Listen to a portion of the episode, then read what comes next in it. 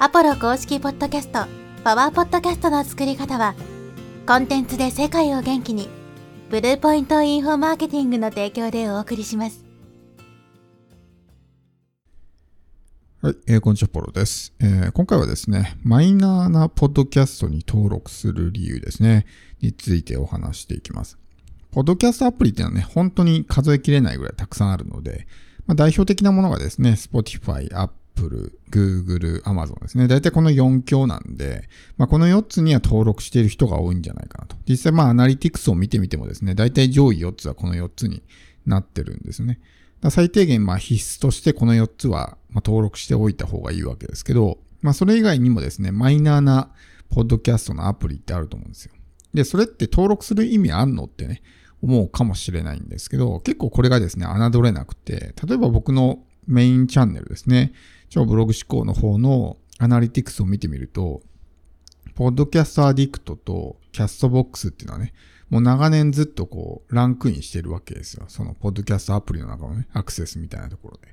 から少なからずそこにはリスナーがいるっていうことなんですね。でもこの Podcast Addict とか Castbox っていうのは一般的には全然知られてないわけですね。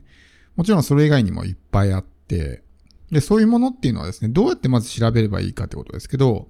まあ、Google とかのね、まあ、スマホを開いて、そのアプリのダウンロードをね、ショップありますよね。あそこで、まあ、えー、ポッドキャストみたいな感じで打ち込むわけですよ。そうすると、そのポッドキャストアプリがバーって出てくるんで、でそれに対してじゃあ RSS フィードね、投稿できるのかっていうのを調べるわけですね。もし海外のアプリであれば、how to submit RSS feed on 〇〇みたいな感じで、入力すると、その on 〇〇の後ろのところですね。そこにバー、ポッドキャストの名前。だから例えば、ポッドキャストアディクトだったら、how to submit RSS feed on podcast addict みたいな感じで検索すると、まあ、その RSS フィードのね、登録フォームみたいなのが出てきたりとかしますし、あと、まあ僕これセカンドチャンネルですね、ホストとして使ってるのが、Podbean っていうね、えー、ホストを使ってるんですけど、Podbean っていうのはポッドキャストのアプリでもあるんですね。だからこのプレイヤーとしても使えるわけですよ。で、実際、今日本のですね、ポッドキャストの番組、おそらく過去にですね、アンカーを使っていた人は自動でこのポッドビンに接続されてるからだと思うんですけど、日本語の番組も結構登録されていて、で、僕のですね、メインチャンネルの方も、フォロワーがついてるんで、ということは、少なからずリスナーがいるっていうことなんですね。だからそれもし登録してなければ、当然リスナーにリーチできないわけですよ。で、こういう結構マイナーなやつですね。例えば iHeart ラジオとか、ああいうのもね、結構リスナーがいたりとか、チューンインっていうやつだったりとかね。あとは最近だとサムソンのね、あの、スマホのデバイスのみで再生できるサムソンのポッドキャストなんかもあるんですよ。で、それはちょっとリスナーがいるかどうか、日本人のリスナーがいるかどうかってちょっとわからないんですけど、海外に住んでると結構サムソン製、僕も過去を使ってましたけど、サムソン製の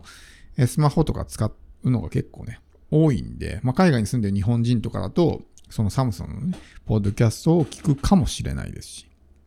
で、こういう風にするとですね、異なる層のリスナーにリーチできるわけですよ。このポッドキャストのアプリによって、リスナーの属性というかね、趣味思考ってのは若干違うんですね。ポッドキャストランキングっていうサイトがあるんで、ぜひ見てほしいんですけど、そこにまあ4強、4大ポッドキャストのね、ランキングが出てます。例えばその中で Apple のビジネスっていうカテゴリーのランキングと Spotify のビジネスっていうカテゴリーのランキング。あとは Google とか Amazon のね、ビジネスのカテゴリーのランキングをぜひ見てほしいんですけど、微妙にランキングが違うんですね。特に顕著なのが Google です。Google はなんかニュース系のですね、あの、チャンネルがすごいビジネスランキング上位に来てるんですね。だから、要するにその、ポッドキャストのアプリですね。ディレクトリによって、ユーザーのその属性っていうのはちょっと違うってことですね。同じカテゴリーだったとしても。だから当然、ポッドビーンとかね、まあ、そういうちょっとマイナーな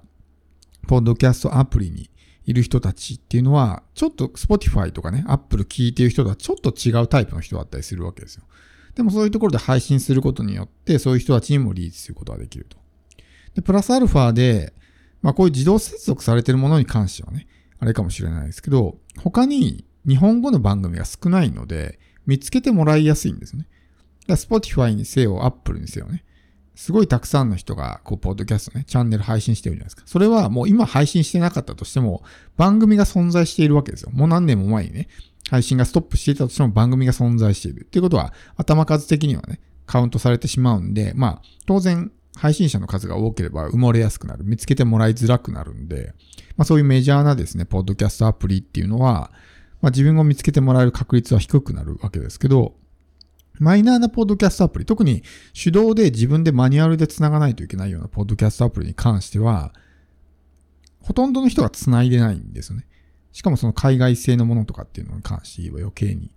ってなると、日本語の番組はそもそも少ないわけですよ。まあ少ないからこそリスナーがね、日本語リスナーがあんまりいないっていうのもあるかもしれないですけど、その分見つけてもらいやすいんですね。他に番組がないから。プラスアルファで、リスナーが離れにくいっていうのもあります。他に選択肢がないから。例えば自分がダイエットのね、えー、発信をしてるとして、他にもダイエットチャンネルがいっぱいあったら、多分他のも聞きに行ったりとかしてね、そっちを気に入ってそっちを聞かれてしまうってあると思うんですけど、他に選択肢がなくて、1個しかなかったらそれしか聞かないと思うね。だって他に選択肢がないわけだから。みたいなことが起こるわけですよ。テレビとかでもそうだと思うんですね。テレビで例えば、ケーブルテレビとかだとね、囲碁将棋チャンネルとかって言って、まあ囲碁とか将棋の専門のチャンネルがあるんですけど、そのチャンネルしかないわけですよ。だから囲碁とか将棋に興味のある人は多分見るんですけど、もしその囲碁将棋チャンネルみたいなね、ものが他にも例えば5個とか10個あったら、他のチャンネルもおそらく見に行って、そっちを気に入ったらそっちを見たりすると思うんですね。でもその何かのジャンルに特化したチャンネルが1個しかなかったら選択肢がないわけだから、そこをずっと見続けるわけですよ。だから定着しやすくなるというかね、他に選択肢がないから離れづらくなる。で、それが、Spotify とか Apple だと他にも同じようなチャンネル、似たようなジャンルのチャンネルがいっぱいあるから、他に逃げられてしまう確率は高くなるということですね。なので、マイナーな、ポッドキャストのアプリ、まあ、ディレクトリであってもですね、少なからずリスナーがいるんであれば、配信しないのはもったいないと思うんですね。その人たちにリーチできるわけだから。そのたった一人のリスナーがひょっとしたらね、自分の長期的な顧客になってくるよね。超 VIP かもしれないわけですよ。たった一人だったとしても。プラスアルファでポッドキャストのメリットっていうのは、RSS フィードを利用することによって、まあ一度にですね、自動で各ディレクトリに配信してくれるところですね。これがもし、それぞれのポッドキャストアプリに手動で自分で毎回ね、アップロードしないといけないんだったら、まあ労力に見合っただけのね、成果につながらない、ほとんどリスナーがいないところにわざわざね、手動で毎回エピソードアップロードするんだったら、それはさすがに手間がかかりすぎるんでね。やる必要はないかなと思うんですけど、ポッドキャストに関してはね、ホストにエピソードアップロードすれば、あとは自動で勝手にね、それぞれのアプリに配信してくれるんで、っていうことであれば別に手間はかからないわけですね。最初の設定だけはしておけばいいっていう風になるんで。なら、まあ、やらないのはもったいないかなって。まあ、デメリットはほぼないかなと。まあ、変な、こう、怪しいようなね、ポッドキャストアプリも海外にはあるんで、そういうとこはちょっとね、避けた方がいいかなと思うんですけど、基本的にはまあ大丈夫なんで。なので、どうせやってもお金がかかるわけでもないですし、一回その設定さえしてしまえば、あとはもう何もしなくてもいい。勝手に自動でエピソードが配信されていくってことを考えると、まあデメリットはほぼないわけですね。であればやらないよりはやった方がいいかなと思うんですよ。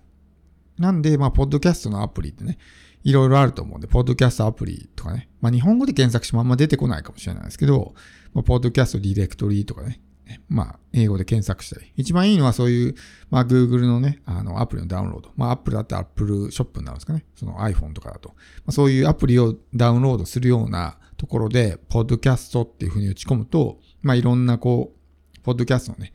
アプリが出てくると思うんで、その上位に表示されるってことは、他のスマホユーザーも同じような順番で、ポッドキャストのアプリが表示されてるってことです。要するになんか上位3つとか4つとかをね、ダウンロードされてる可能性が高いわけですよ。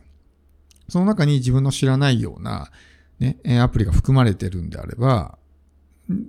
実際にね、それにつなげるんであればつないでおいた方が、ひょっとしたら何人の人かは聞いてくれるかもしれないし、日本の人は聞かなくても海外に住んでる日本人が聞いてたりとかもありますし、僕もインスタでメッセージね、もらったことあるんですけど、日本人じゃない人だけど日本語がわかる人は聞いてたりするんですよ。で、その人が海外の人、外国人の人ですけど、インスタで日本語でね、いつもポッドキャスト聞いてますみたいなコメントしてくれたりとかね、あったんで、全員が全員このね、日本人、日本に住んでる日本人だけが対象かっていうと、そういうわけではないんですね。海外の人にも聞いてもらえるっていう、まあ、メリットがあるね。仮にお客さんにならなくてもね、聞いてもらえるだけでも十分、まあ、まあ嬉しいことじゃないですか。なんで、まあ、そういうところにもね、繋がってくるんで、えー、マイナーなね、日本人があんまり使ってないような、ポッドキャストアプリにも、まあ、配信するメリットは十分にあるかなと思います。